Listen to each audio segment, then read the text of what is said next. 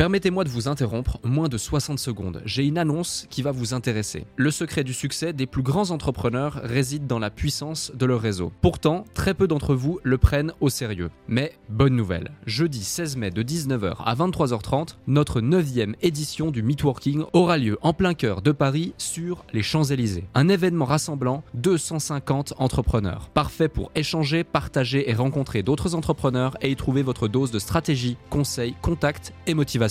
Au programme, des conférences centrées sur les piliers de votre activité, vente, stratégie et état d'esprit, un cadre prestigieux, des intervenants experts de leur domaine à votre disposition pour répondre à toutes vos questions et un apéro dînatoire pour les plus gourmands. Ce n'est pas juste un événement, c'est une chance de propulser votre activité avec des conseils éprouvés et un réseau de qualité. Attention, il reste moins de 50 places. Je vous invite donc à réserver votre place maintenant avant qu'il ne soit trop tard en consultant notre site podcastledéclic.fr ou en cliquant sur le lien dans notre bio Instagram. Merci de votre confiance, hâte de vous y voir et maintenant, place à notre épisode du jour. Le point à retenir, c'est qu'est-ce qui te challenge à toi en fait? Et pourquoi est-ce que tu fais tout ça? Qu'est-ce qui pourrait provoquer un déclic chez vous en fait? Peut-être même que la raison est déjà là, mais vous l'avez pas identifié comme un déclic. Et ça, je pense que c'est une vraie question. Qu'est-ce qui fait que certains en fait arrêtent? Parce qu'ils n'ont pas identifié leur vrai truc Et à un moment, ils se lancent et ils finissent par abandonner, ou alors ils génèrent du cash et après ils se barrent et ils n'ont pas identifié la vraie raison qu'ils ont envie de continuer constamment à avancer dans leur business. Donc posez-vous la question de qu'est-ce qui sera votre déclic à vous? Au quotidien, j'ai l'opportunité de rencontrer des entrepreneurs et personnalités. Leur point en commun, le succès s'est manifesté dans leur vie. Cela m'a confirmé que la réussite tient parfois à une seule décision. Je suis Alec Henry et l'objectif de ce podcast est de vous inspirer et vous offrir à votre tour le déclic qui fera toute la différence. Salut Gaston Yes, salut Alec Comment tu vas? Ça va super, ça va super. Je te remercie et toi? Eh ben écoute, en pleine forme, ça fait super plaisir de pouvoir enregistrer cet épisode avec toi. Merci d'avoir accepté euh, cette invitation.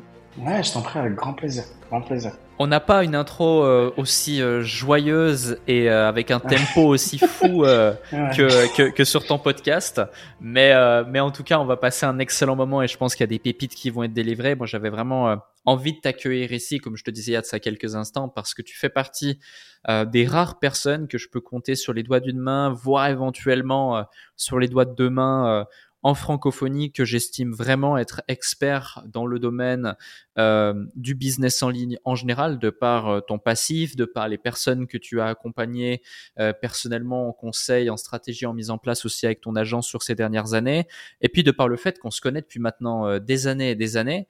Mmh. Donc j'ai vu aussi ton parcours, j'ai vu ton évolution, et puis en plus t'es comme moi un fin gourmet et t'as as de bonnes adresses où aller manger.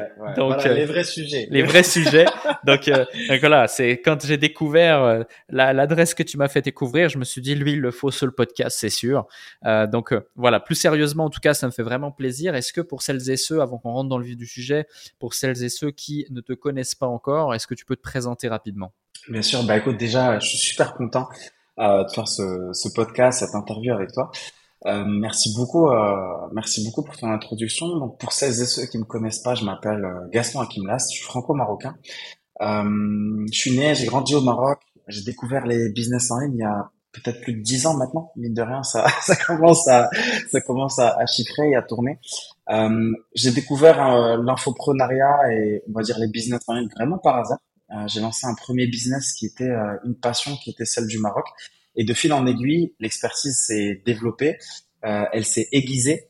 Euh, j'ai fait partie de la génération qui a vu arriver euh, ClickFunnels euh, sur le sur le marché de la de la francophonie et cette espèce de petite révolution qui était euh, les tunnels de vente en tout cas à l'époque.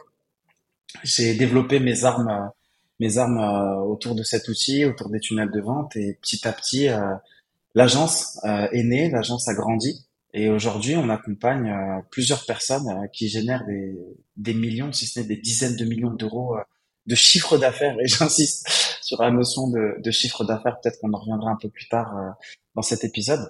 On les accompagne sur la mise en place de la stratégie, la création de leur tunnel, le copywriting, du marketing, et on les accompagne tout au long du développement de leur business. Voilà, et je suis installé ici au Maroc, à Casablanca, et comme tu l'as dit, je profite de la vie sous le soleil euh, avec de bons petits plats au quotidien. Quoi. Merveilleux, merveilleux. Euh, donc, T'es né au Maroc, t'es ensuite allé en France, t'es retourné aujourd'hui au Maroc. D'ailleurs, t'avais lancé un, blog qui s'appelle Vivre au Maroc. Euh, je me souviens, même moi, j'avais consulté euh, certains, certains éléments de ton blog euh, quand je réfléchissais où potentiellement aller vivre. J'en avais marre de la brume londonienne ah et de la morosité de, de la Suisse. Mais, mais effectivement, super, super intéressant. Qu'est-ce qui a fait que tu t'es lancé dans le web et qu'est-ce qui a fait que tu as lancé notamment ton blog? Parce que finalement, comme tu dis, ça fait à peu près 10 ans. Aujourd'hui, c'est une évidence que d'être présent sur Internet lorsque tu veux développer un business ou un info business, euh, bah, il faut il faut l'être, il faut le faire. Mais euh, dans le passé, encore une fois, c'était pas du tout euh, évident. Il n'y avait pas toutes les informations qu'on a aujourd'hui. qu'est-ce qui a fait Qu'est-ce qui t'a donné le déclic de te dire ok, je veux je, je, faire ça, et je veux lancer un blog autour euh, du fait de vivre au Maroc et du Maroc, qui est, mon pays de cœur, qui est mon pays natal Écoute, c'est une bonne question. Donc, euh, pour resituer un petit peu le contexte, à ce moment-là où je découvre un peu les business en ligne, euh, je, rentre, je rentre en stage en fait chez Adidas. cette période de stage se passe plutôt bien. je sais pas encore si elle va déboucher pardon sur un CDD, un CDI ou ce que ça va donner. Mais je commence à me rendre compte que, ok, on est rentré, on a un job, euh, c'est intéressant, mais effectivement, on commence à vite être limité en termes de revenus euh, par rapport à toutes les promesses qu'on a pu nous faire, euh, notamment en école de commerce. Bon, j'ai fait qu'une année en, école de commerce, le reste c'était l'université et des échanges universitaires. Donc, on se rend compte qu'on est assez loin de, des promesses qu'on nous a faites. à côté de ça, mon père commence à avoir de, de graves soucis de santé. Mon père, ma mère habite au Maroc, à Casablanca, et moi je me retrouve en Alsace, à Strasbourg, euh, dans l'est de la France. Et, euh, là, en fait, euh, commence à, si tu veux, à se passer un truc où je me dis mince. j'ai fait un petit peu tout ce que le système attendait de moi. J'ai mon diplôme, je suis rentré dans une bonne boîte Adidas. J'adorais mon, mon temps de passage, on va dire, chez eux. Mais effectivement, c'est assez complexe parce que tu te dis bon, je peux pas non plus voyager, je peux pas faire ce que je veux, je peux pas aider financièrement mes parents dans l'adversité, on va dire ça comme ça. Et en même temps, je peux pas non plus être proche d'eux. Donc commence un petit peu à faire des recherches euh, sur Internet, je commence un petit peu à me renseigner, je découvre euh, des personnes qui gagnent leur vie en fait euh, sur le web, je découvre différents programmes de formation et je me rends compte qu'il y a une variable qui revient souvent, c'est notamment le fait de choisir une spécialité, se former dessus et notamment la vitesse d'implémentation. Et là, je me dis, je me dis, bon, garçon, ok, t'as compris qu'il y en a qui gagnent leur vie grâce à des blogs, il y en a qui gagnent leur vie grâce à des business en ligne, mais maintenant, il faut vite implémenter. Donc, euh, qu'est-ce qu'on fait? Et j'avais cette idée constante de revenir vivre au Maroc, de revenir vivre au Maroc, de me rapprocher de mes proches, et je me suis dit, bah, tu sais quoi? Peut-être que tu vas le garder, peut-être que tu vas pas le garder, mais c'est pas grave. Plus important, c'est juste que tu puisses implémenter ce que tu apprends euh, rapidement. Et c'est comme ça, en fait, que je choisis la thématique de, de la vie au Maroc. Euh, pour tester un petit peu euh, tout ce que j'apprends sur le sujet des, des, business en ligne. Et là, je découvre euh, qu'est-ce que c'est qu'une page de vente, qu'est-ce que c'est qu'un processeur de paiement, qu'est-ce que c'est qu'un autorépondeur. Euh, je découvre un petit peu tout ça sur le tard, mais au moins j'implémente, j'avance et je, je, commence aussi à, à, faire mes premières ventes. Et là, c'est particulier parce que je vends un programme sur la vie au Maroc, alors que moi, j'habite à Strasbourg, en Alsace. Et c'est particulier parce que tu reçois des paiements, tu reçois des mails de remerciements euh, de personnes qui réalisent leur rêve d'aller vivre au Maroc. Et tu te rends compte que toi, tu es toujours bloqué euh, à Strasbourg, en Alsace, et tu te rends compte que tu vis un peu ton rêve de retourner vivre au Maroc un peu par procuration. Donc euh, ça a été un petit peu le ça a été un petit peu le déclic si tu veux d'un côté la maladie de mon père qui avait besoin de moi, qui avait besoin de son fils aîné et de l'autre côté en fait cette incapacité à pouvoir bouger, à pouvoir aider et euh, la liaison entre les deux, ça a été le business en ligne et justement euh, cette thématique qui a été de dire ok bah tiens implémentons, voyons ce que ça donne et, et ça a marché puisque ça a commencé à générer euh, quelques milliers d'euros par mois. Enfin d'abord quelques dizaines, quelques centaines et puis après ça a fini par grossir petit à petit quoi. Hmm. Est-ce que tu te souviens année après année ou mois après mois, la vitesse à laquelle ça grandit. Parce qu'aujourd'hui, du coup, euh, quand on parle de toi, Gaston, on sait euh, que tu accompagnes au travers de ton agence des gros acteurs du monde infoprenarial depuis maintenant plusieurs années.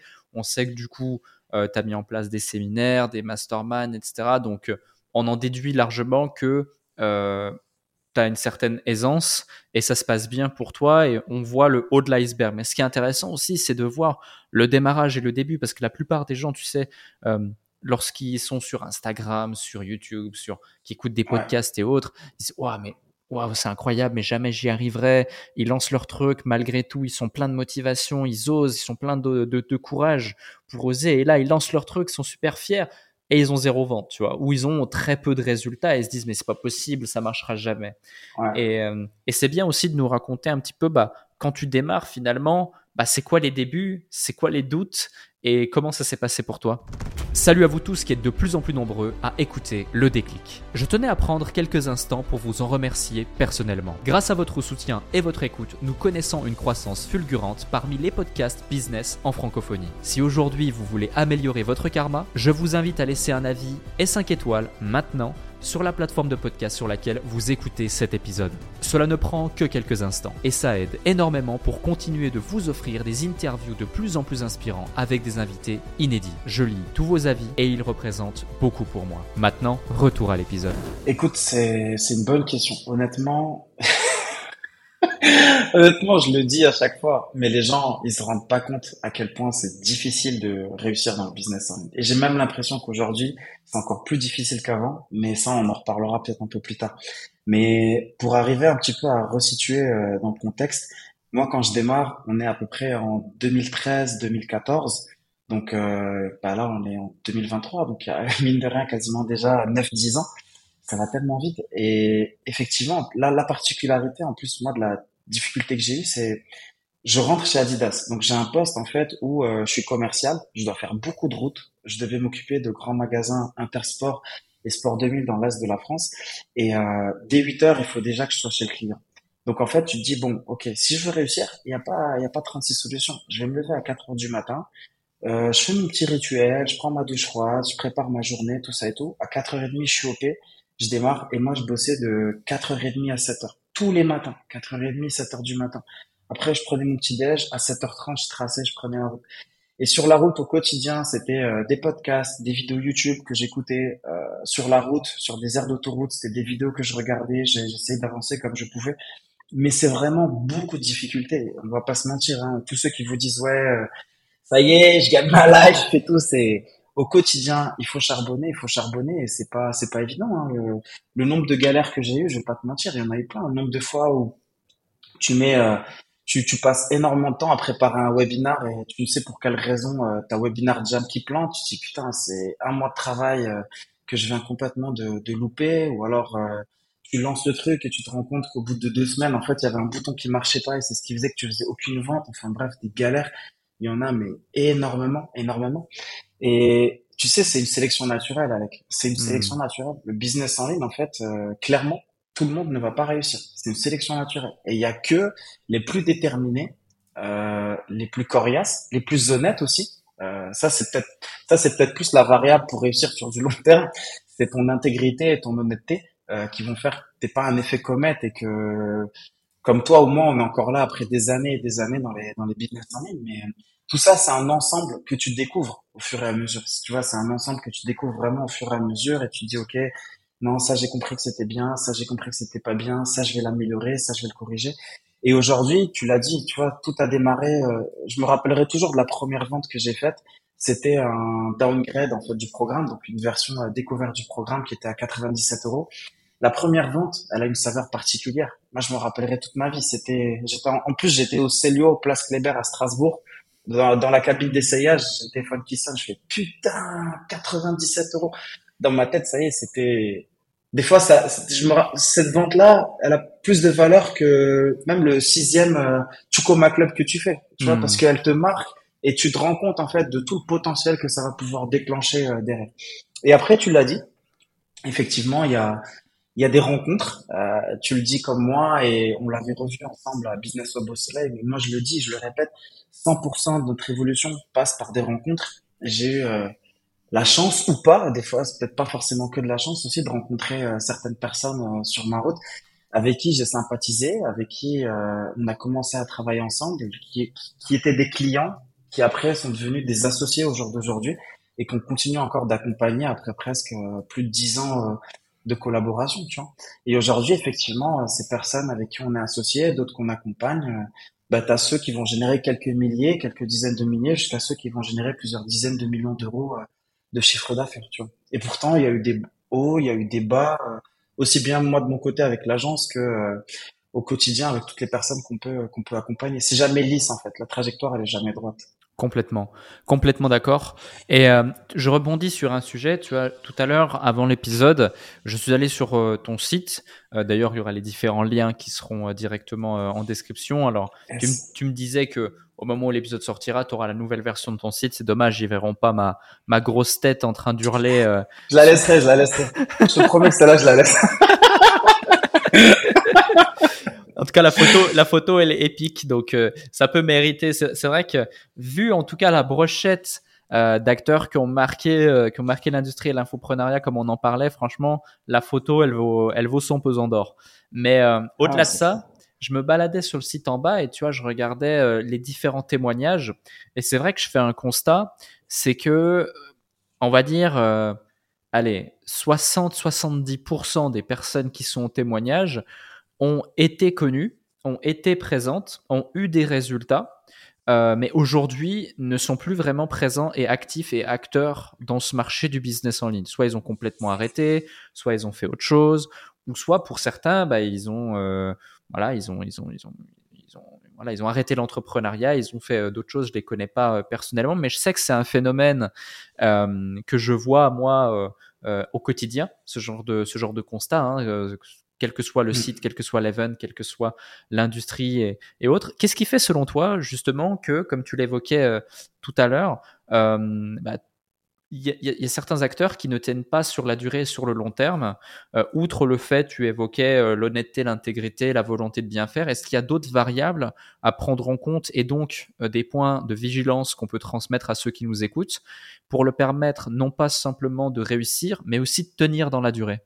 C'est, une bonne question, honnêtement. Comme ça, en, en écoutant la question, si tu veux, moi je pense qu'il y a, il y a trois raisons en fait. Euh, il y a trois raisons qui me viennent qui font que beaucoup ne tiennent pas sur la durée et, et aussi qui font que certains tiennent sur la durée.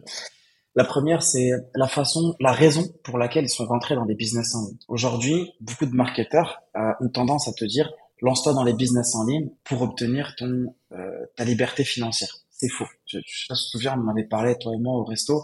Et je t'avais dit, je t'avais dit en fait, les business en ligne vont te permettre de générer du cash, même beaucoup de cash, même parfois de façon insolente. Mais dès que tu commenceras à t'absenter en fait euh, de ton business, que tu commenceras à lever le pied, même si tu peux avoir la meilleure agence, le meilleur directeur, les équipes que tu veux et tout, à un moment, quand tu commences en fait à te dissocier de, de ton business, bah forcément les résultats redescendent.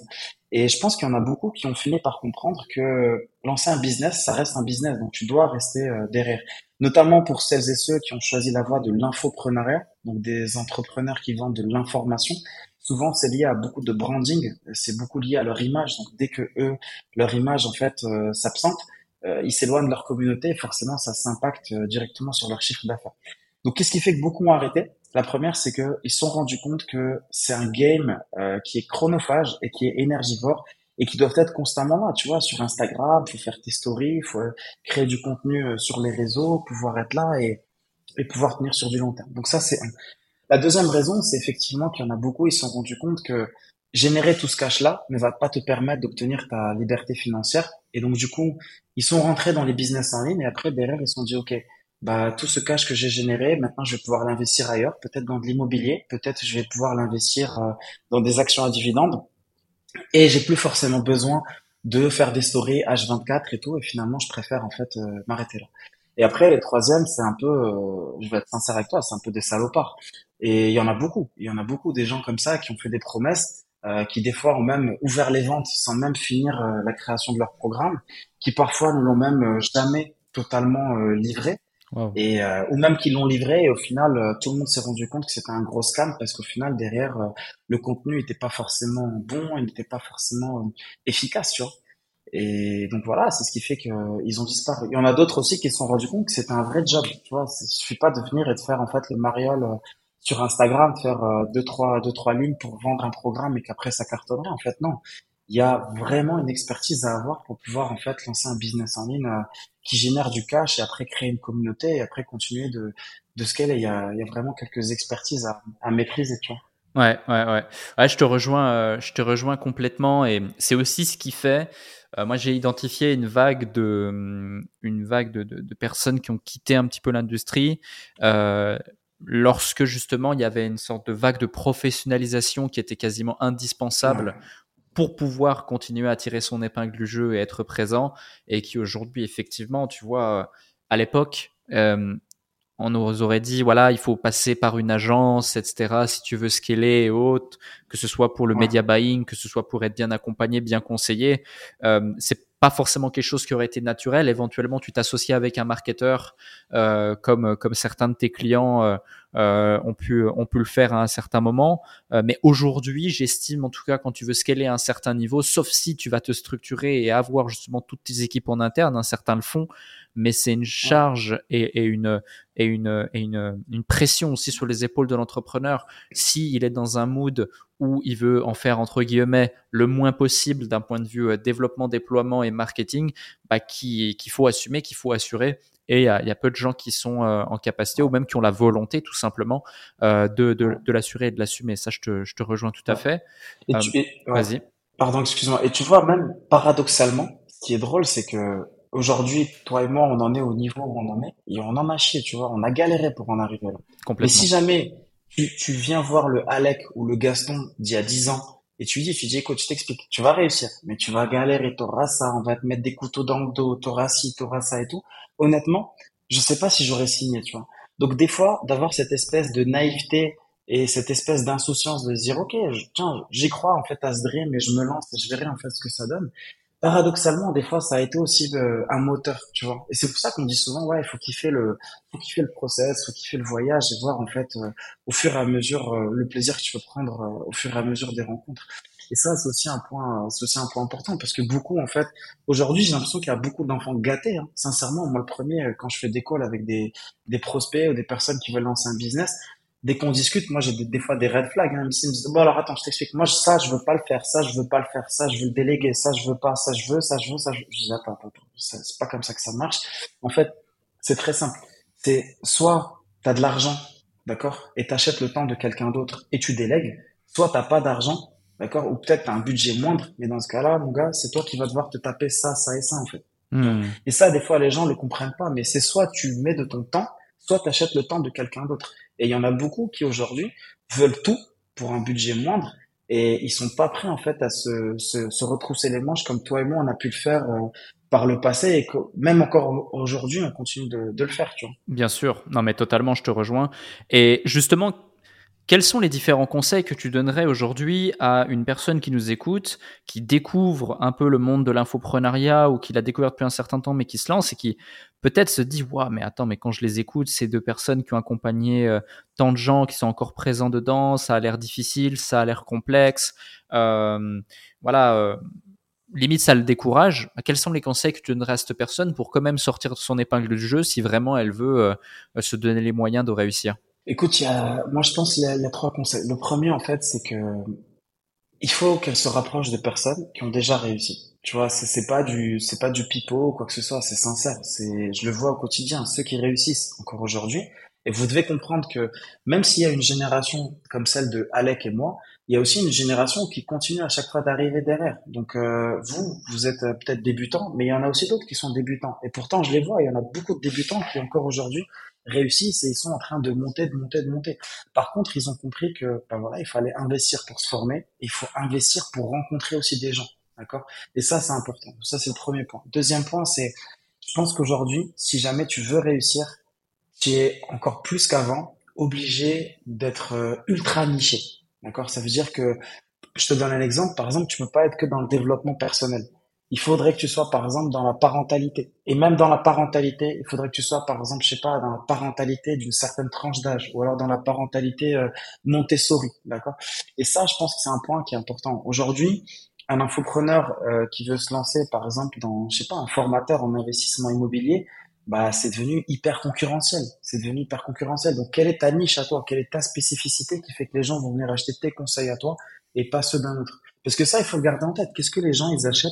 Quand ils achètent en fait euh, un programme en ligne. Ils achètent tous les conseils que tu donnes, ils sont déjà gratuits sur le web. On va pas se mentir, tu as tout qui est gratuit aujourd'hui sur YouTube. Hmm. Quand la personne elle paye, elle achète le temps qu'elle ne va pas perdre à aller chercher des infos gratuitement. D'accord? Donc toi, c'est ton rôle en tant que créateur de contenu de synthétiser l'information. Ce qu'elle achète, c'est la structure. Parce qu'elle a pas envie, même si elle trouve toutes ces infos, elle sait pas dans quel ordre les mettre. Donc toi, en tant que créateur de contenu qui te lance, ton rôle, c'est aussi non seulement de lui faire gagner du temps, mais aussi de mettre de la structure. Et enfin, le troisième truc la personne elle achète, je prends souvent l'exemple des personnes qui vendent des, formations en investissement immobilier.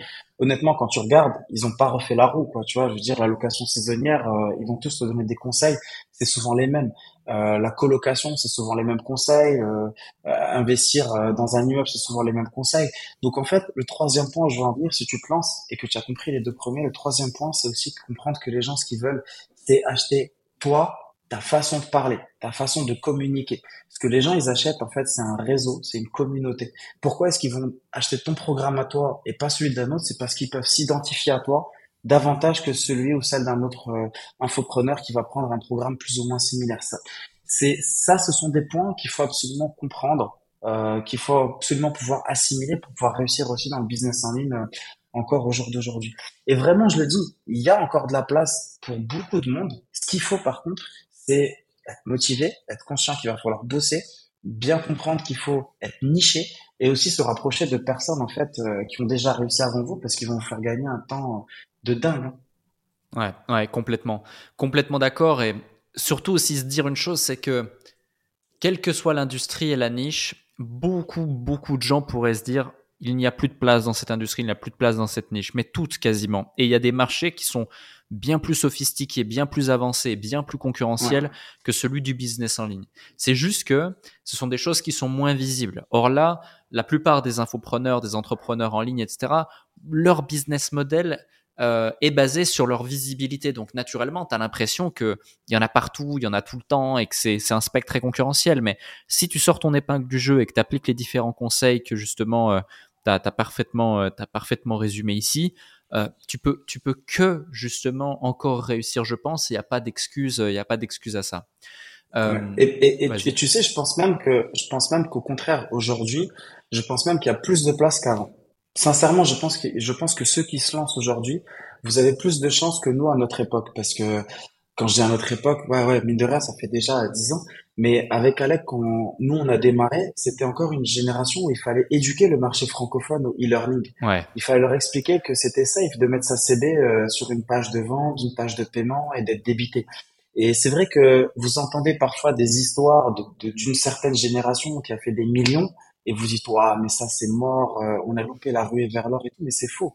Aujourd'hui, le marché francophone et les chiffres on les a, je crois que tu en avais parlé Alex, je sais plus, mais lors du dernier mastermind Business Web au Soleil qu'on a organisé avec euh, mon équipe à Marrakech, on a sorti les chiffres, non pas seulement du e-learning, mais attention, de l'infoprenariat, c'est-à-dire le segment infoprenariat du marché e-learning. Donc c'est vraiment ultra spécifique. Et ce marché-là, il est en pleine croissance. Il est en train d'exploser à la hausse pour tout un tas de raisons les frais de scolarité, ils sont en train d'exploser. Aujourd'hui, les gens ils disent mais est-ce que ça vaut le coup de mettre autant d'argent dans une école de commerce ou dans une formation en présentiel euh, et que je vais devoir prendre un crédit et tout?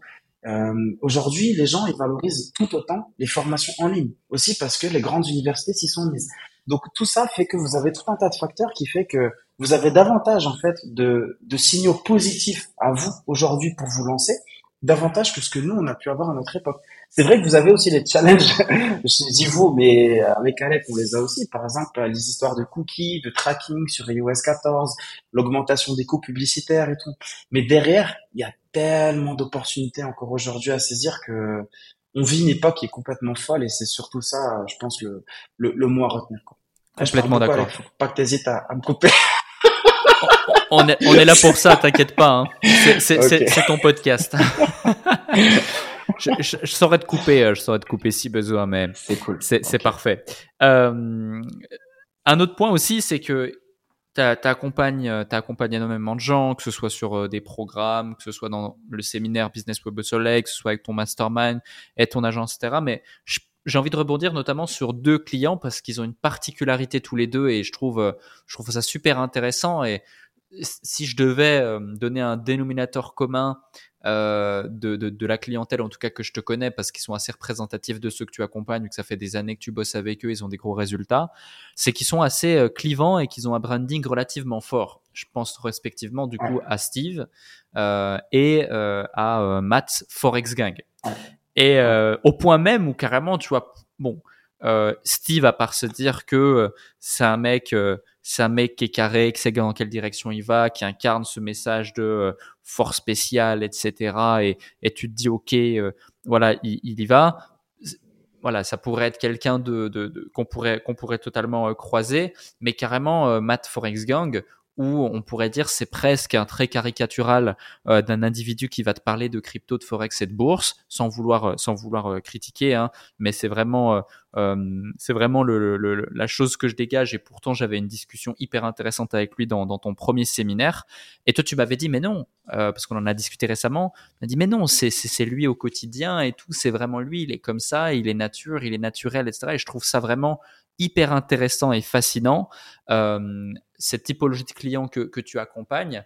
Euh, et justement, je pense que tu as pu acquérir pas mal de leçons sur un sujet, c'est qu'aujourd'hui, pour se démarquer, il est important d'avoir sa singularité, d'avoir son identité et de savoir, dans la mesure du possible, sans pour autant s'attirer les foudres de tout l'Internet, d'être clivant. Et ces deux personnes, leur point commun, c'est justement qu'elles sont extrêmement clivantes finalement. Euh, ça n'empêche pas euh, qu'elles ont pu respectivement chacune d'entre elles aider des milliers de personnes à changer leur vie et qu'elles ont euh, des témoignages clients fous et que finalement si l'un et l'autre ils sont là depuis des années sur le marché, bah, c'est quand même que leurs produits apportent de la valeur et qu'ils font du travail de qualité. Mais quelles sont les différentes leçons que tu pourrais partager et, et que tu as pu identifier au fur et à mesure des années euh, quand tu as un positionnement clivant ou pour avoir justement un branding fort et un positionnement clivant, vu que tu as accompagné ces deux personnes qui répondent parfaitement à, cette, euh, à cette typologie Ouais. Euh, écoute, tu bien, as bien introduit le sujet parce que effectivement, c'est vrai que souvent quand j'en parle avec les gens, ils me disent ah mais c'est toi le marketeur qui les accompagne, d'accord, ok. Et, euh, et c'est vrai qu'on fait partie un petit peu, si tu veux, de de cette typologie de on va dire de, de personnes de, qui, qui, accompagnent et qui restent dans l'ombre tu vois. Et moi ça me dérange pas. C'est vrai que ce sont des personnes qui prennent tellement la place et en même temps ce sont des images en fait euh, du business que nous ça nous dérange pas en tout cas dans l'agence de continuer à les accompagner en restant euh, davantage en retrait. C'est aussi euh, un choix qui est fait. Et c'est vrai que si c'était des clients aujourd'hui tu vois la, la relation business elle a beaucoup évolué puisqu'on on est complètement devenu associés depuis quelques années maintenant. Et c'est même plus des associés c'est c'est des amis, c'est des frères et on continue encore euh, d'avancer ensemble. Et comme dans toute collaboration, comme je le disais un peu plus tôt euh, dans cette interview, euh, il y a des hauts, il y a des bas, des fois il y a des crises de tête, des fois il y a même les trois quarts, même plus des fous rires et des fois on, est là jusque très tard le soir en train de rigoler et de discuter de tiens, est-ce que tu es capable de lancer ça, est-ce que tu es capable de dire ci? Et donc ça reste avant tout un énorme plaisir, tu vois. Parce que tu me disais avant, tu me demandais, ok, qu'est-ce qui fait que certains ils tiennent longtemps dans ce game? En fait, c'est aussi cette notion de plaisir, tu vois. Hmm. Et je sais que aujourd'hui, que ce soit avec Steve et Matt, on prend un, vrai putain de plaisir en fait à bosser ensemble, à s'appeler, à rigoler, à discuter. Tiens, j'envoie ce mail, t'es capable de mettre cet objet de mail? Ouais, vas-y, je l'envoie. Toi, t'es capable de dire sans story? Ouais, vas-y, ok. Et des fois, on part complètement en vrille en fait. Et ça reste un vrai plaisir de de bosser, d'avancer, de d'échanger en fait sur sur toutes ces thématiques là. Après, tu l'as, tu l'as bien dit aussi, ce sont des personnes qui ont euh, une image euh, qui est très polarisante. Et aujourd'hui, si tu veux réussir, tu dois avoir une image qui polarise les émotions.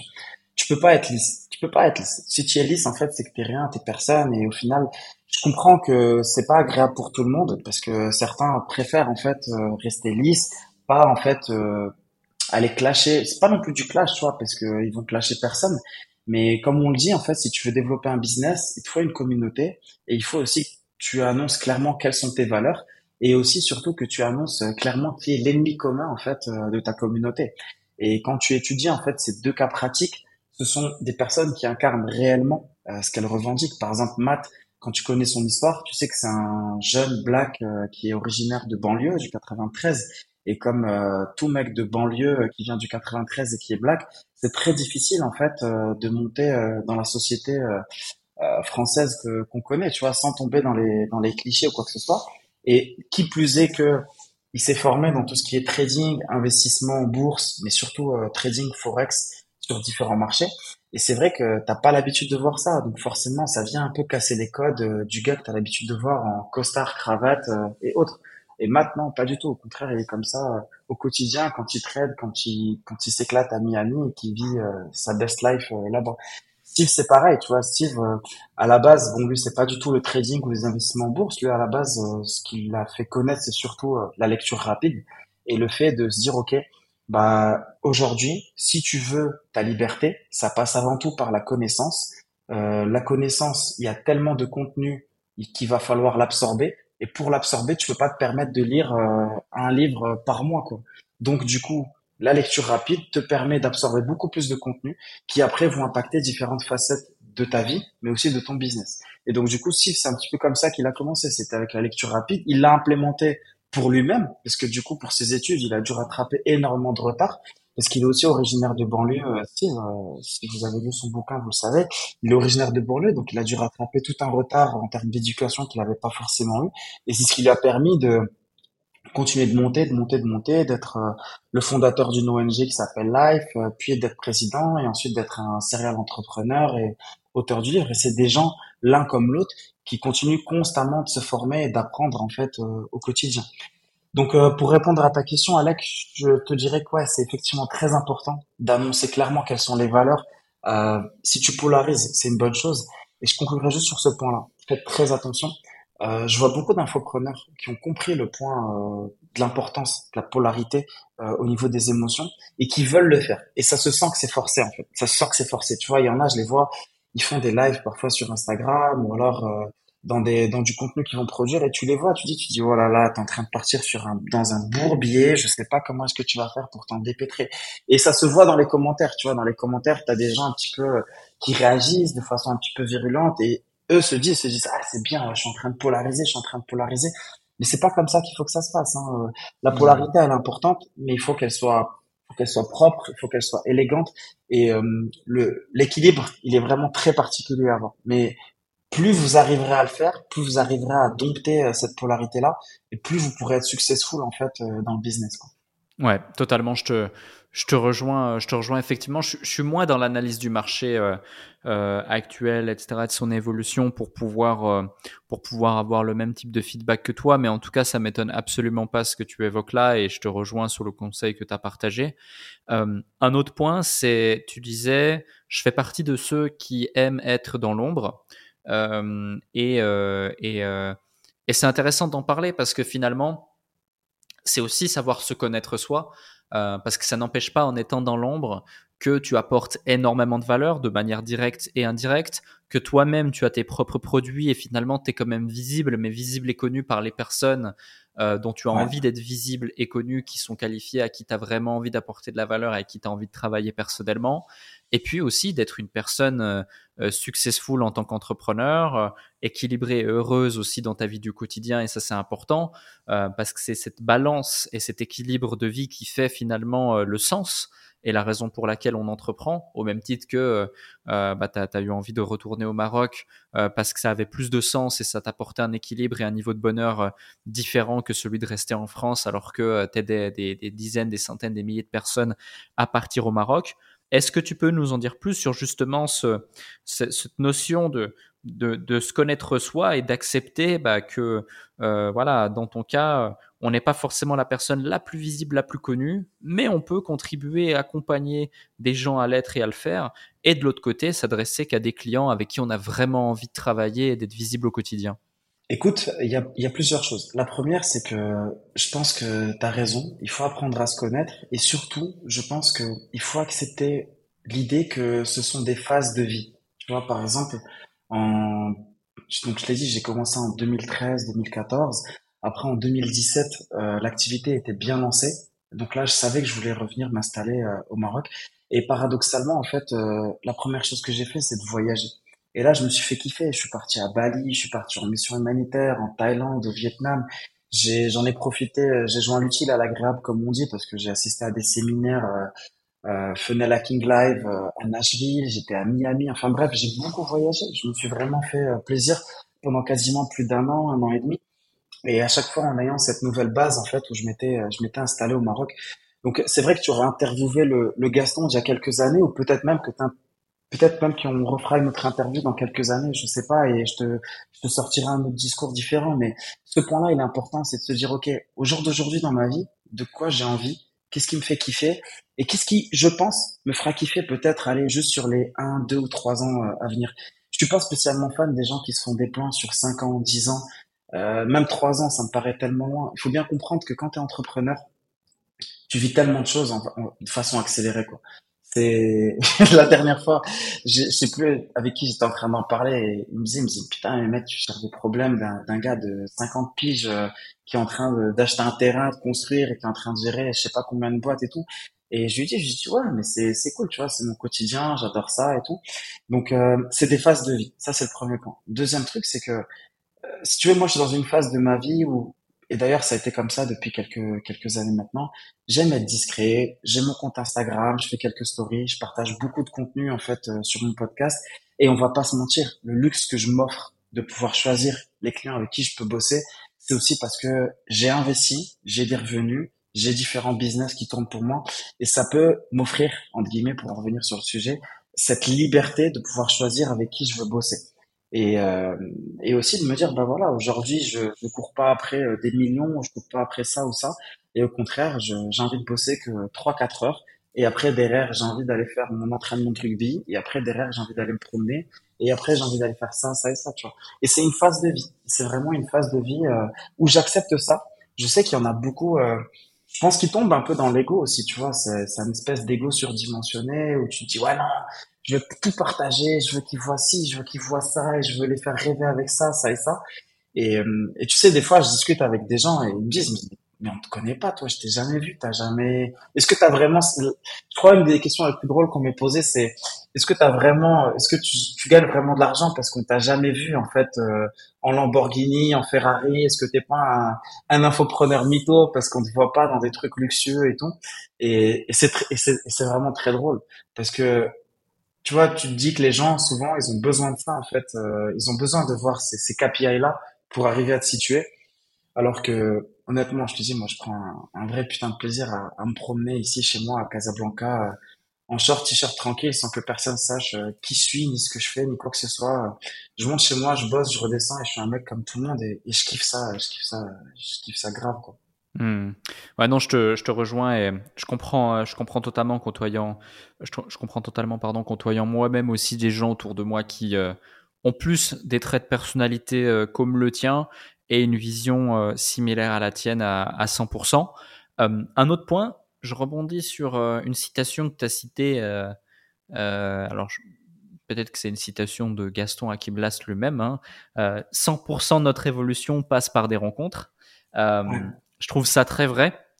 Euh, je trouve ça 100% vrai et euh, moi-même incarnant parfaitement ce, ce, message aussi. Et c'est la raison pour laquelle j'ai fait énormément de séminaires. J'ai organisé énormément de séminaires, de mastermind, euh, même des meet-up. Euh, c'est pour dire, dès que j'ai une demi-soirée euh, de disponible en France, lorsque je rentre en France, j'organise un meet-up où je fais rencontrer plusieurs dizaines d'entrepreneurs à la fois, etc. à chaque fois. Donc vraiment, ce, ce, ce truc-là, je le, je le reconnais et, et je, le, je, le, vois. Mais toi, quelle est ta vision justement des, des séminaires, du réseau, des rencontres, euh, en particulier des séminaires vu que tu en as organisé euh, plusieurs euh, Qu'est-ce qui fait aussi, selon toi, que bah, aujourd'hui, en 2023, il y en a beaucoup moins, malheureusement. Si tu savais le nombre de gens qui m'ont contacté euh, pour dire Ouais, est-ce que tu peux faire une story ou est-ce que tu sais quels sont les séminaires qu'il y aura en 2023 ouais. Euh, parce que j'ai envie d'y participer, j'ai envie d'être en contact avec les gens, j'ai envie de rencontrer les gens, mais j'étais incapable de leur citer un seul séminaire parce qu'il y en a quasi plus, j'ai l'impression. Du coup, ouais, avoir ton feedback, ton point de vue sur ces deux, sur ces deux, trois points. Donc, euh, donc il y a deux choses. La première, c'est euh, effectivement la phrase, je te confirme, aide-moi. Donc 100% de notre révolution passe par des rencontres. Mais tu fais bien d'aborder ce sujet, Alec, parce que je vais profiter de ce podcast pour éclaircir un truc. Quand je dis aux gens, 100% de votre révolution passe par des rencontres, les gens, ils imaginent tout de suite que c'est une évolution qui va aller vers le haut et c'est une évolution positive. Et je voudrais bien dire un truc, c'est que le terme évolution, il peut aller aussi bien vers le haut que vers le bas. Ça veut aussi hmm. dire que tu peux faire des mauvaises rencontres. Et ce point-là, il est important. Parce que 100% de, de, de, notre évolution passe par des rencontres. Ça veut aussi dire que si tu fais de mauvaises rencontres, bah, derrière, euh, tu peux aussi descendre. Et c'est pour ça, bon, on va pas revenir sur la phrase, euh, tout le monde l'a dit, l'a redit, euh, t'es la moyenne des cinq personnes que tu fréquentes. Ok, certes. Mais pour ça, il faut que tu ailles fréquenter des personnes et surtout que tu saches qui tu ne dois pas non plus euh, fréquenter. Euh, J'avais pris cette métaphore à BWS, il me semble que tu étais là, oui, j'en avais parlé. C'est, j'assimile beaucoup en fait euh, ce qu'on fait nous dans notre industrie à Harry Potter. Et pour ceux qui connaissent euh, cette métaphore que j'ai déjà sortie plusieurs fois, dans Harry Potter, vous avez en fait les sorciers et vous avez les moldus. Les moldus, c'est la personne lambda qui n'a aucune connaissance du monde de la magie, et les sorciers vivent parmi les moldus. Et moi, en fait, je dis souvent ça. Je dis, je dis, ouais, en fait, nous, les infopreneurs, les entrepreneurs du web, on génère parfois des revenus qui sont insolents. On est des sorciers et on vit parmi les moldus euh, au quotidien. Quand tu vas au resto, quand tu prends les transports ou alors juste quand tu fais tes courses euh, comme euh, monsieur et madame, tout le monde. Mais là où je veux en venir, c'est que même parmi les sorciers, t'as les griffons d'or d'un côté et t'as les serpentards de l'autre qu'il faut vraiment éviter. Et ce point-là, il est important. D'accord? Ce point-là, il est vraiment super important. Et effectivement, aujourd'hui, il y a peut-être de moins en moins euh, d'événements. Quand il y en a, ça ne veut pas forcément dire qu'ils sont euh, qualitatifs. Alors à quoi c'est dû? Je pense que honnêtement, c'est lié aussi au coût que ça peut représenter. Euh, il y a beaucoup de personnes qui parfois se disent ok, je vais organiser un événement, qui commencent un petit peu à se renseigner, à regarder, et se rendent compte qu'on n'est plus forcément sur les coûts qu'on a pu avoir à une certaine époque, on va dire avant le Covid. Aujourd'hui, les coûts ont, explosé hein, sur la location de salles, sur tout un tas de choses. Euh, hmm. ils demandent davantage de garanties aussi pour se, pour se sécuriser. Et tout ça fait que c'est pas forcément euh, évident. Après, honnêtement, je pense qu'il y a toujours des événements. Il faut réussir à les trouver. Euh, faut réussir à peut-être continuer de suivre en fait certaines personnes qui ont l'habitude d'en organiser.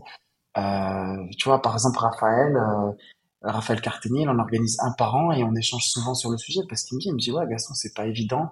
des fois, c'est compliqué. Les intervenants, faut réussir à trouver des gens de faut réussir à trouver des gens de qualité, c'est pas toujours le cas, faut, faut réussir à chercher. Même moi, hein, avec le séminaire Business Web au Soleil, on est encore en train de réfléchir à est-ce qu'on organise une nouvelle édition ou pas, comment ça va se faire. C'est pas évident. C'est tout un tas de, calculs à faire, euh, aussi bien au niveau des intervenants que des coûts, et surtout de dans quelle stratégie en fait s'englobe en fait euh, cet événement-là. Mais quoi qu'il en quoi qu'il en soit, aujourd'hui, quand vous rejoignez un programme en ligne, il y a toujours une communauté qui accompagne le programme, que ce soit un groupe Telegram, que ce soit un groupe Facebook, que ce soit un serveur Discord ou quoi que ce soit. Et si ces événements n'existent pas, c'est de votre responsabilité de les créer. Vous avez parfaitement le droit aujourd'hui de créer, je sais pas, un meet-up ou quoi que ce soit à Paris, de le faire tourner en fait sur les réseaux et de proposer à des gens de venir. Alors ce sera peut-être pas idéal, ce sera peut-être pas le plus carré, mais je vous le dis honnêtement, euh, vous pouvez, en organiser. Qu'est-ce qui vous en empêche euh, d'organiser et de le partager aux autres membres de la communauté du programme dans lequel vous avez investi? Et peut-être que parmi eux, il y a des personnes qui sont déjà successful, peut-être qu'il y en a d'autres qui sont en train de se lancer. Mais gardez en tête que 100% de notre évolution passe par des rencontres. Moi, Matt, on bosse ensemble depuis des années. Je l'ai rencontré à un événement. Et en plus, c'était un événement gratuit, tu vois. Donc, euh, j'avais acheté un livre. C'était un événement de Sébastien, le marketeur. Il nous avait invités. Et bam, j'ai rencontré euh, Mathieu euh, là-bas. Euh, il y a hmm. beaucoup de personnes que j'ai rencontrées aussi à l'époque au séminaire de Cédric Anissette. Euh, même toi et moi, on s'est on s'est revus là il y a pas longtemps quand tu étais de passage à Casa. On s'était revus la fois d'avant au mastermind de Hotmart. Enfin, il y a tellement tellement tellement de d'opportunités de, se rencontrer, mais gardez en tête que vous devez rencontrer du monde et que 100% de notre évolution passe par des rencontres. Quoi. Complètement, complètement d'accord. Et Comment, euh, comment faire du réseau, comment faire du network, comment aller euh, rencontrer des gens euh, ou autres quand il n'y a pas forcément d'événements aussi? Parce que finalement, il y a peut-être des gens qui se disent ouais, il n'y a, pas d'event ou oh non, j'ai pas, j'ai pas forcément les finances pour pouvoir m'offrir un séminaire ou ceci ou cela, mais j'ai envie de développer mon, mon, réseau, mon network. Est-ce que tu as des conseils en particulier à partager à ceux qui se posent la question? Ouais, tu sais quand j'étais euh, quand j'étais dans l'est de la France, on a créé le premier mastermind de l'est de la France. Et euh, un mastermind gratuit. Honnêtement, euh, on se réunissait euh, une fois par trimestre. Et euh, on se réunissait une fois par trimestre. On louait un chalet dans les dans les montagnes, on partait, on prenait un, éventuellement un service traiteur ou alors chacun prépare un repas et on y allait. Après, effectivement, tu vois, donc là, le lieu, on l'a cherché par nous-mêmes. Euh, au niveau des, des personnes qui y participaient, c'était souvent des personnes qui, qui étaient un petit peu dans cette sphère-là parce que je les revoyais dans différents groupes Facebook, dans différents, dans différents programmes euh, sur lesquels, en fait, j'avais déjà investi. Et je leur avais dit, je leur avais dit, OK, bah venez, on se rencontre une fois par trimestre. Et c'est ouf parce qu'aujourd'hui, sur les 20 personnes, t'en as peut-être, euh, allez, une douzaine qui sont devenus indépendants financièrement. Euh, il y en a eu plein. Aujourd'hui, ils sont peut-être un peu moins mis en avant, mais parce qu'ils ont déjà une certaine assise financière, ils ont plus autant envie, ils ont peut-être moins la dalle, euh, ils ont peut-être moins faim. Mais en tout cas, je vous le dis, s'il n'y a pas d'événement euh, qui existe, vous êtes parfaitement en droit d'en créer un. D'accord? Ça, c'est quelque chose que vous pouvez parfaitement faire. Et le meilleur moyen, c'est, dans un premier temps, peut-être je paye pour rejoindre un programme en ligne. Et quand je rejoins le programme en ligne, je vois en fait, est-ce que bah il n'y a pas une communauté qui est attachée? Et 99% des cas, il y a toujours une communauté qui est attachée à un programme en ligne. Et quand je suis rentré dans ce programme en ligne là, euh, bah derrière, euh, je peux échanger avec les gens avec la permission du fondateur, mais dans 80% des cas, ils sont d'accord de dire voilà, j'aimerais organiser une rencontre avec les membres de Marseille, de Strasbourg, de Paris. Est-ce que tu es ok si jamais je partage ça? Et en général, ils sont d'accord parce que même eux, en fait, ça fait vivre la communauté et vous leur rendez service. Vous leur rendez service. Donc, euh, au contraire, au contraire, c'est vous qui devez être force de proposition si jamais vous trouvez pas le truc.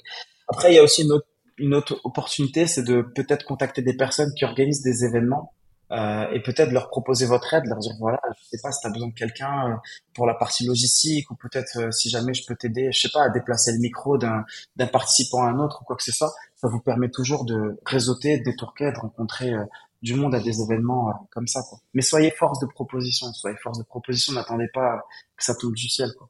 Hmm, complètement, complètement d'accord.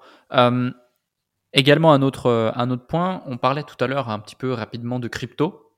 C'est quoi ton, ton, point de vue, ton avis sur, euh, sur la crypto par rapport à, par rapport à tout ce qu'on voit, tout ce qu'on entend sur ces dernières années, etc. Est-ce que tu es actif dans la crypto? Pas du tout Est-ce que tu as diversifié aussi euh, là-dedans ou, euh, ou, pas? Ouais. Écoute, j'ai pas mal investi en crypto, honnêtement.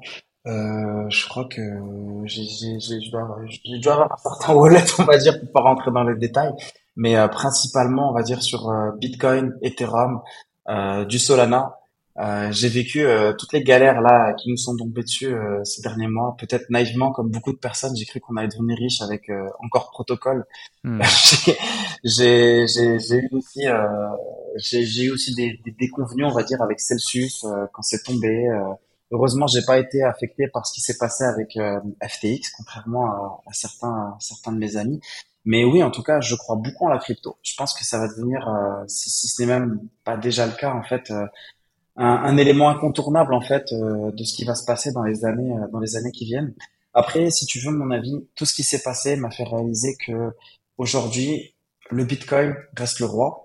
Je pense que ça devient très compliqué euh, de retrouver tout ce qu'on a pu entendre par le passé parce qu'aujourd'hui quand tu discutes avec certaines personnes, tu as toujours certaines entre guillemets légendes qui reviennent. Ouais, il a investi dans telle crypto, elle a fait fois 1000 et là il a gagné des millions et tout. Je pense que ça, ça va devenir de plus en plus compliqué euh, à détecter, à trouver. Donc, euh, si tu veux, moi maintenant j'ai une position où voilà, c'est, je fais mon DCA sur du Bitcoin. Euh, je fais extrêmement attention à la pondération des crypto-monnaies sur mon patrimoine total parce que je me rends compte que c'est une industrie, en tout cas au moment où on enregistre cet épisode, qui est pas aussi bien régulée en fait que ce qu'on peut penser. Hmm. je pense que les États vont pas rester éternellement attentistes à regarder un petit peu certaines personnes euh, réaliser des sommes euh, complètement folles. Je pense qu'elles vont pas non plus perdre la souveraineté qu'elles ont sur euh, leur monnaie. Euh, je pense que c'est quelque chose qu'elles ne vont pas abandonner euh, de sitôt tout de suite, même si beaucoup te disent oui, mais c'est déjà trop tard et tout. Non, non, euh, je suis désolé, c'est peut-être trop tard ou pas trop tard, mais si tu habites en France et que demain matin, on te dit il est interdit de détenir de la crypto en tant que résident fiscal en France, ça y est, le débat il est clos en fait, t'as rien à faire en France. Ou si tu restes en France, mais ils peuvent te tomber dessus. Et il suffit de voir en fait les recrutements que font euh, les différents organismes euh, étatiques euh, en France. Ils recrutent énormément d'experts blockchain et toutes celles et ceux qui ont pu générer des gros coûts sans déclarer quoi que ce soit, dites-vous qu'à un moment ou l'autre, ça va finir par vous tomber dessus parce que c'est inscrit sur la blockchain et quand ils seront équipés, si c'est pas dans six mois, un an, cinq ans, dix ans, ils pourront remonter autant qu'ils veulent en fait sur l'historique blockchain et venir vous demander de leur rendre des comptes. Hmm. Donc c'est, je pense qu'il faut vraiment être vigilant. Faut pas raconter n'importe quoi aux gens, leur dire qu'ils vont devenir indépendants financièrement, libres ou quoi que ce soit grâce à la crypto. Je pense qu'il faut rester extrêmement vigilant, euh, bien se renseigner sur les projets. Il y a eu beaucoup d'histoires par le passé qui, qui, desquelles il faut tirer des leçons pour pas refaire les mêmes erreurs euh, à l'avenir. Et surtout, pour moi, ça a été vraiment la grosse leçon, faire attention à quelle part représentent les cryptos dans mon portefeuille d'investissement total? Est-ce qu'à côté, j'ai investi en bourse? On est à combien? Est-ce qu'on est sur un 80-20 Est-ce qu'on est sur un 90-10 Parce que les cryptos restent encore très volatiles, euh, même si là, le marché a l'air un petit peu de se réveiller, mais bon, je suis encore très très méfiant euh, par rapport à tout ça. Ouais, complètement, euh, complètement d'accord, sachant qu'en plus la plupart euh, des cryptos, même les plus grosses, on parle de fondamentaux, on parle de crypto primaires et autres, mais c'est quand même très récent, très jeune. Souvent c'est basé sur des hype marketing que nous, marketeurs, on sait assez bien identifier, mais quand même on peut, on peut, on peut toujours tomber dans le dans le truc. Donc, euh, non, je te, je te, rejoins à 100% et c'est quand même euh, un investissement très risqué, très spéculatif qu'il faut faire dans un deuxième temps, euh, investir de l'argent qu'on peut se permettre de perdre et c'est pas forcément le premier actif sur lequel j'irai me situer si je voudrais diversifier mon patrimoine et justement, voilà, réussir à, à, gagner davantage d'argent grâce à l'argent que j'ai pu générer grâce à mon labeur ces dernières années. Donc, je te, je te rejoins là-dessus. Un autre point, c'est euh, au niveau de, de, de, vivre au Maroc. Euh, c'est comment vivre au Maroc finalement? Parce que souvent j'ai des gens que, que, que j'ai au téléphone, que j'ai en, en, en, interview, etc. La plupart des entrepreneurs qu'on connaît sont soit basés en France, soit basés dans des pays frontaliers français, Suisse, Belgique, euh, etc. Éventuellement, on s'expatrie euh, en Estonie, on s'expatrie en Espagne, au Portugal, euh, lorsqu'on est dans le business en ligne. Pourquoi pas en Grande-Bretagne, euh, à Dubaï énormément aussi. Mais le Maroc, c'est une destination plus en général de, vacances ou de cœur lorsque l'on est d'origine marocaine, ou même lorsqu'on est européen et qu'on va en vacances ou autre pour un séminaire comme, comme je peux le faire mmh. et je peux apprécier le faire à chaque fois. Mais j'ai moins l'occasion d'avoir des gens qui justement euh, se sont expatriés à temps plein euh, là-bas. C'est comment la vie là-bas euh, Est-ce que, enfin, est-ce qu'il y a des trucs en particulier à savoir ou à partager pour ceux qui nous écoutent Et ça se trouve, ça donnera envie à certains de, déménager ou pas? Ouais, c'est c'est une bonne question. Donc, tu sais, là, je pourrais t'en parler vraiment pendant des heures de ce sujet parce que ça me passionne énormément. Mais pour faire simple, je pense que il faut bien comprendre les raisons, les raisons pardon, qui vous emmèneraient à, venir vivre ici au Maroc. Tu vois. Moi, en l'occurrence, c'était un retour aux sources parce que je suis né, j'ai grandi ici. Toute ma famille est basée euh, ici au Maroc, donc pour moi, c'était assez évident parce qu'on est très très proche. Ça me paraissait assez évident de revenir m'installer euh, au Maroc. Ça, c'est le premier point. Deuxième point, c'est que effectivement, J'en parle beaucoup euh, avec beaucoup d'amis euh, qui sont nés, qui ont grandi ici, et qui eux ont fait le choix de rester vivre en France ou à l'étranger, et qui, comme toi, me posent la question, alors que eux ils connaissent le Maroc. Tu vois, ils me disent mais pourquoi tu rentres au Maroc? Tu, tu pourrais tellement plus te faire kiffer à l'étranger et tout. Moi, si tu veux, Alec, au Maroc, je me sens chez moi en fait. Honnêtement, je me sens chez moi. Et pourtant, c'est paradoxal de dire ça parce que je m'appelle Gaston, je m'appelle Hakim, j'ai une double nationalité franco-marocaine. Euh, j'ai vécu en France pour mes études supérieures et quand j'ai travaillé. Et pourtant, en fait, paradoxalement, je me sens au Maroc euh, chez moi. C'est pas un pays qui est parfait, c'est un pays qui est très jeune, qui a beaucoup à apprendre. Euh, c'est pas un pays en fait euh, qui a les prétentions en fait euh, d'être aussi luxueux que Dubaï.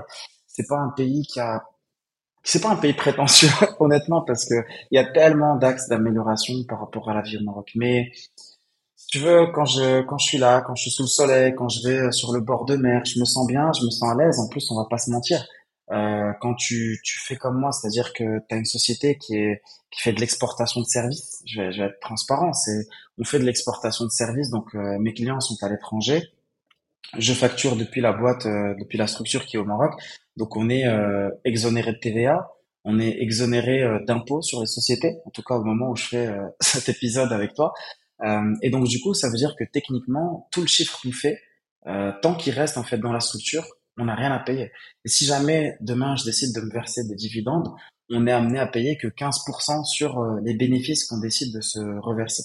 Alors bien sûr, il y a des conditions à respecter par rapport à ça, mais ça veut aussi dire que ça peut te permettre d'avoir un cadre de vie qui est extrêmement agréable quand tu es ici au Maroc et de te faire des, des bons restaurants et d'avoir un niveau de vie euh, qui est extrêmement euh, intéressant. Tu vois, après, à chacun ses ambitions, à chacun ses objectifs de vie, mais euh, ce qui me fait rester au Maroc, c'est pas forcément ses avantages fiscaux, parce que je pourrais aller à Dubaï, je pourrais en avoir, je pourrais aller vivre à Miami, j'aurais aussi ce type d'avantages, ce type d'avantages fiscaux. Mais mais voilà, je me sens bien, je me sens bien chez moi ici. j'ai mon soleil, j'ai la mer, j'ai la famille j'ai mes amis, euh, j'ai mon club de rugby qui est à côté, j'ai ma salle de sport qui est à côté, et, je kiffe, tu vois. Et, comme je l'ai dit, hein, si ça se trouve, euh, dans quelques mois, quelques années, peut-être que j'en aurai marre et peut-être que je voudrais partir euh, vivre quelques années à Bali ou ailleurs. Tu vois. Mais en tout cas, ça correspond à, à une phase de vie qui n'est pas faite pour tout le monde. Je pense que pour vivre au Maroc, il faut savoir lâcher prise. Ça, je pense que c'est le, le gros truc. Si tu viens au Maroc et que tu ne sais pas lâcher prise, je pense que tu vas finir par péter un câble. Donc ça, je pense que c'est un truc qui est extrêmement important. Et le dernier conseil que je donnerais par rapport à la vie au Maroc pour celles et ceux qui nous écoutent et qui hésitent peut-être à venir, c'est dégrossissez le truc, quoi. Parce que quand on se dit je vais aller vivre au Maroc, ça fait peur en fait.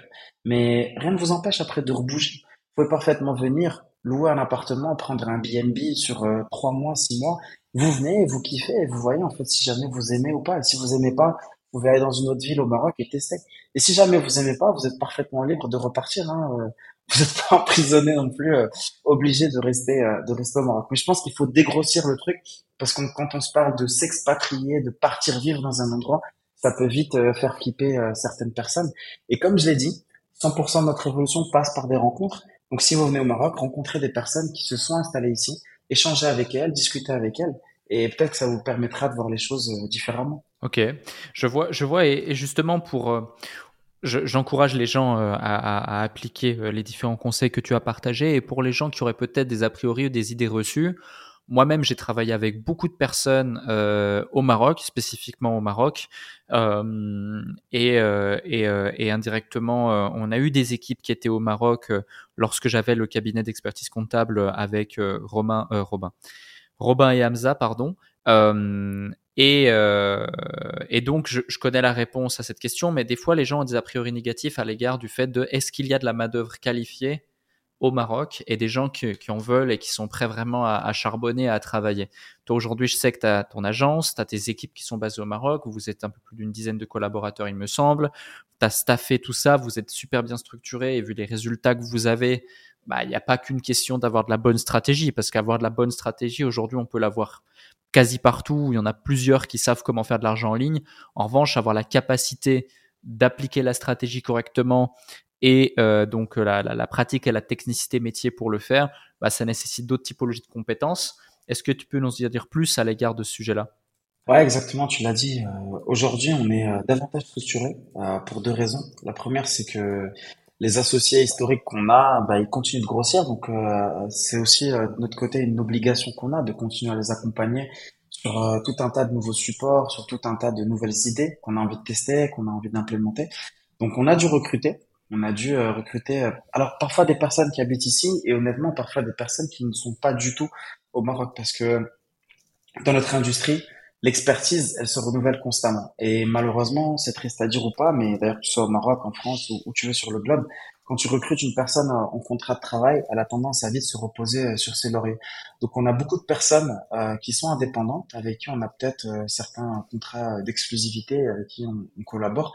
Mais aujourd'hui, on est effectivement équipé pour accompagner la croissance des associés qu'on a, mais aussi pour accompagner la croissance de nouvelles personnes euh, des nouveaux créateurs de contenu qui ont déjà une expertise sur un sujet donné, euh, peut-être des infopreneurs ou des entrepreneurs qui ont déjà un business qui génère un certain niveau et qui ont envie de le scaler pour le porter à un autre niveau. Donc on intervient sur euh, toute cette phase-là. D'abord, dans un premier temps, on fait l'audit, on discute avec elle, on la rencontre, on échange, et après, effectivement, on voit en fonction de ses objectifs, en fonction du tunnel qu'elle a, en fonction de ce qu'elle veut faire, est-ce que c'est un fantasme ou est-ce que c'est réalisable? Parce que t'en as beaucoup pour qui ça restera à l'embryon de fantasme, tu vois. Euh, je te, je te sors le cliché, mais celui qui vient te dire, ouais, je veux un webinaire evergreen qui me crache euh, un million, euh, un million par mois, et je vais faire ça, ça, ça, et je vais pas mettre tant et tant et tant. Puis je dis, ok, c'est, pas pour nous, en hmm. fait. si quelqu'un d'autre t'a fait cette promesse-là, va le voir directement. Ouais. Et aujourd'hui, effectivement, nous, on peut se permettre de dire à la personne, ça, c'est pas possible. Ou alors ça, c'est possible. Ou alors ça, c'est challengeant, mais oui, on peut aller le chercher avec toi parce qu'on l'a déjà testé ou parce que en fait, on a, on a pensé à le décliner euh, de telle ou telle façon euh, avec toi. Donc oui, là, au jour d'aujourd'hui, dans l'agence, on, on, prend euh, de nouvelles personnes qu'on peut accompagner dans le développement de leur business, très clairement. Ouais, je vois, je vois, ouais. Non, c'est super intéressant et c'est important. Et moi-même, j'ai été souvent très, très satisfait avec les personnes avec qui j'ai travaillé au Maroc, hein, pas que au Maroc spécifiquement, mais souvent, tu sais, tu ce, as, cette peur, tu cette crainte de, de délocaliser euh, les prestataires euh, que tu vas aller chercher. Mais finalement, c'est comme mmh. partout. Euh, en France, en Suisse, en Belgique, tu as des gens excellents, tu as des gens bons, tu as des gens moyens, tu as des gens nuls.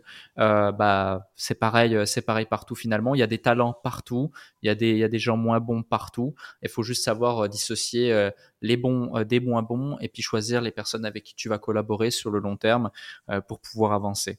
donc Ouais, et tu, tu, tu, tu, tu sais, Alec, quand on s'était vu, tu m'avais posé une bonne question. Tu m'as dit, Gaston, Qu'est-ce qui fait que deux gros, entre guillemets, euh, comme Steve et Matt, continuent de bosser avec toi euh, depuis dix ans? En fait, il y a une notion de confiance aussi. Tu sais, hmm. parce qu'aujourd'hui, tu as tellement de marketeurs qui se lancent, tu as tellement de personnes euh, qui sont là et tu sais pas en fait ce que ça vaut, ce que ça donne, ce que ça dit. Mais tu sais, quand tu es dans une relation de travail avec euh, ton marketeur et la personne qui t'accompagne. En fait, c'est une vraie relation de confiance parce que la personne, pour être efficace dans son travail, elle a besoin d'avoir accès à ta base mail, par exemple sur ActiveCampaign, d'avoir accès à ton processeur de paiement.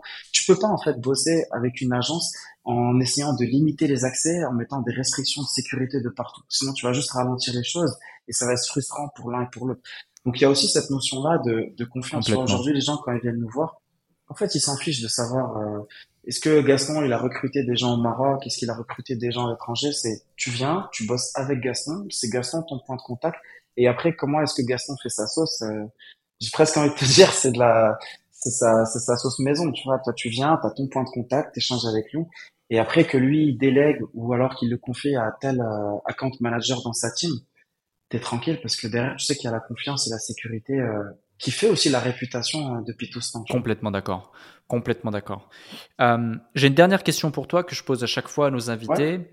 Euh, D'ailleurs, si vous avez eu autant de plaisir à écouter ce podcast que j'en ai eu à l'animer, n'oubliez pas les 5 étoiles sur Apple Podcast, l'avis sur Apple Podcast, le partage partout, c'est important. Et, euh, et, et, comme ça, on va pouvoir continuer à gravir les échelons les uns après les autres des podcasts francophones. Euh, ma question est la suivante. Parmi toutes les choses que tu as partagées, est-ce que tu peux nous partager quelque chose que tu n'as pas encore partagé dans euh, cet épisode au sujet euh, d'un élément qui a été vraiment transformateur pour toi, dans révélateur pour toi dans ta carrière professionnelle, mais aussi ta vie personnelle potentiellement, que tu as vraiment envie de, de, nous partager et qui pourrait créer un déclic potentiellement chez les gens qui nous écoutent? Ouais, c'est une bonne question. Tu as des très bonnes questions, Alec. J'ai l'impression que depuis tout à l'heure, je te dis, ah, c'est une bonne question. Ah, ça, c'est une très bonne question. Franchement, moi, je vous le dis, là, tous ceux qui écoutaient, mettez, mettez des 5 étoiles. Franchement, faites pas les rats, là. Lâchez un peu des, des 5 étoiles, ça vous prend 30 secondes. Et, euh, et moi, je vous le dis, l'épisode, partagez-le. Pas, peut-être pas à tout le monde, mais juste une personne à qui tu sais que ça aura un vrai impact. Genre là, si tu écoutes ce podcast et que tu sais que tu as kiffé au moins un truc que j'ai lâché, partage-le au moins à une personne à qui tu sais que ça va aussi euh, faire un, faire un impact. Et après, euh, mis bout à bout, je suis sûr que ça va permettre à ce podcast de prendre euh, sa vraie place euh, qui est tout en haut du podium des podcasts. Et donc, du coup, pour répondre à ta question, Alec, y a, alors il y a deux choses en fait. Il y, a, il y en a même plein qui me viennent, mais je vais t'en donner deux. En fait, tu sais, quand j'ai commencé dans les business en ligne, je pense que toi, ça a dû être pareil, mais on a eu ce fantasme en fait du Chocoma Club. Tu sais, le trophée que tu obtiens avec ClickFunnels quand tu génères un, quand tu crées un tunnel qui génère un, un minimum de 1 million de chiffre d'affaires. Et je me suis dit, je me suis dit, tiens, Gaston, franchement, c'est un beau challenge. Vas-y, il faut vraiment que tu te motives et que tu te, tu te challenges à le faire. Et franchement, j'ai bossé dur.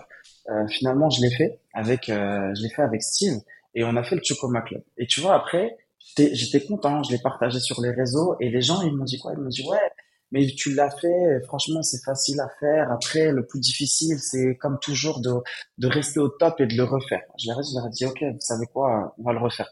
J'en ai fait un deuxième, j'en ai fait un troisième, et j'étais content. J'ai partagé mes trois Tucoma Club. Euh, peut-être naïvement, tu vois, sur euh, sur Instagram, j'étais là avec mes trois Tucoma Club et tout. Et après, il y avait encore des personnes qui sont venues qui m'ont dit ouais, mais tu l'as fait, mais c'est parce que tu étais dans l'industrie du dev perso et parce que ça marche bien et aussi parce que tu es avec Steve et Steve il a une communauté comme d'hab des gens qui parlent sans savoir mais je me suis challengé je me suis dit tiens sais quoi il a raison vas-y viens on le fait sur une autre euh, sur une autre thématique et là on s'est hyper chauffé avec Matt. Franchement, j'étais un peu vénère sur le fond. Et on a refait le Chocoma Club, tu vois. Et je l'ai refait avec Matt. Et après, pareil, les gens m'ont dit, ouais, tu l'as fait une fois, faut ok, d'accord, donc c'est bon. Donc là, qu'est-ce que tu veux d'autre? Je l'ai fait euh, trois fois avec Steve, euh, je l'ai fait euh, trois fois avec Matt. Tu veux quoi? Que je demande encore à d'autres clients de le faire?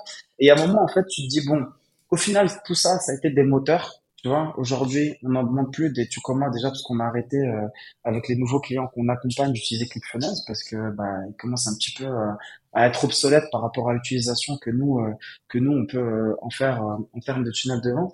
Mais je pense que le point à retenir, c'est qu'est-ce qui te challenge à toi en fait? Hmm. et pourquoi est-ce que tu fais tout ça? Nous, on l'a fait dans l'amusement, dans la joie ça, bien sûr, il y a toujours eu des petits moments de tension parce que tu te challenges, ça reste un business, des fois il y a des difficultés, mais on l'a fait et j'ai pris beaucoup de plaisir à le faire. Mais aujourd'hui, une fois que tu l'as atteint, c'est quoi qui continue de te motiver Qu'est-ce qui continue en fait de te driver euh, par la suite? Et ça, c'est des vraies questions à se poser. C'est une vraie question parce que tu veux faire de l'argent, mais pourquoi est-ce que tu veux faire cet argent-là? Euh, Quand j'y réfléchis, moi, je me dis bon, au début, j'ai voulu me lancer dans les business en ligne parce que mon père était malade. Après, je suis rentré au Maroc. J'ai voulu continuer à développer les business en ligne parce que je voulais avoir une belle qualité de vie au Maroc. Je l'ai fait. Et aujourd'hui, qu'est-ce qui continue d'animer Qu'est-ce qui continue d'animer C'est des vraies questions que je vous invite en fait à vous poser parce que ça en revient au titre de ce podcast. C'est comme ça la, la boucle sera bouclée. Mais qu'est-ce qui pourrait provoquer un déclic chez vous en fait? Peut-être même que la raison est déjà là, mais vous l'avez pas identifié comme un déclic. Et ça, je pense que c'est une vraie question à laquelle je vous invite à vous poser. Vous faites un petit verre de thé à la menthe, vous allez euh, dans l'idéal en bord de mer, vous posez et vous réfléchissez à ça parce que j'en vois beaucoup qui me disent ouais Gaston, je, je, fais mes affirmations tous les matins, je fais mes écritures et tout, euh, j'ai un business, j'ai envie de générer 10 euh, k par mois et la question de se dire pourquoi tu fais ça, c'est une vraie question à vous poser et je vous invite vraiment à le faire parce que ça rejoint aussi la question qu'Alec a posée. Qu'est-ce qui fait que certains en fait arrêtent parce qu'ils n'ont pas identifié leur vrai truc. Et à un moment, ils se lancent et ils finissent par abandonner, ou alors ils génèrent du cash et après ils se barrent, et ils n'ont pas identifié la vraie raison qu'ils ont envie de continuer constamment à avancer dans leur business. Donc posez-vous la question de qu'est-ce qui sera votre déclic à vous, peut-être même qu'il est déjà là, mais que vous l'avez pas identifié comme déclic. Complètement d'accord. Complètement d'accord. Je ne pense que l'on n'aurait pas pu mieux terminer cet épisode, Gaston. C'était vraiment un plaisir. voilà, pareil, pareil. Enfin, si, on aurait pu mieux terminer si juste après l'épisode, on serait allé manger un bon morceau, toi et moi. Mais bon, ah, malheureusement, la, distance nous l'empêche, mais on, ce n'est que partie remise et puis on planifiera ça soit à Dubaï, soit au Maroc, soit ailleurs, c'est certain, dans, dans, les, dans les semaines ou dans les mois à venir. Merci en tout cas pour ça. Merci beaucoup. C'était vraiment un plaisir et puis bah, à très bientôt. À très bientôt les amis. Go euh, laissez un 5 étoiles là sur, euh, sur Apple Podcast. Yes. La bise Alec, merci, à toi. À bientôt. ciao.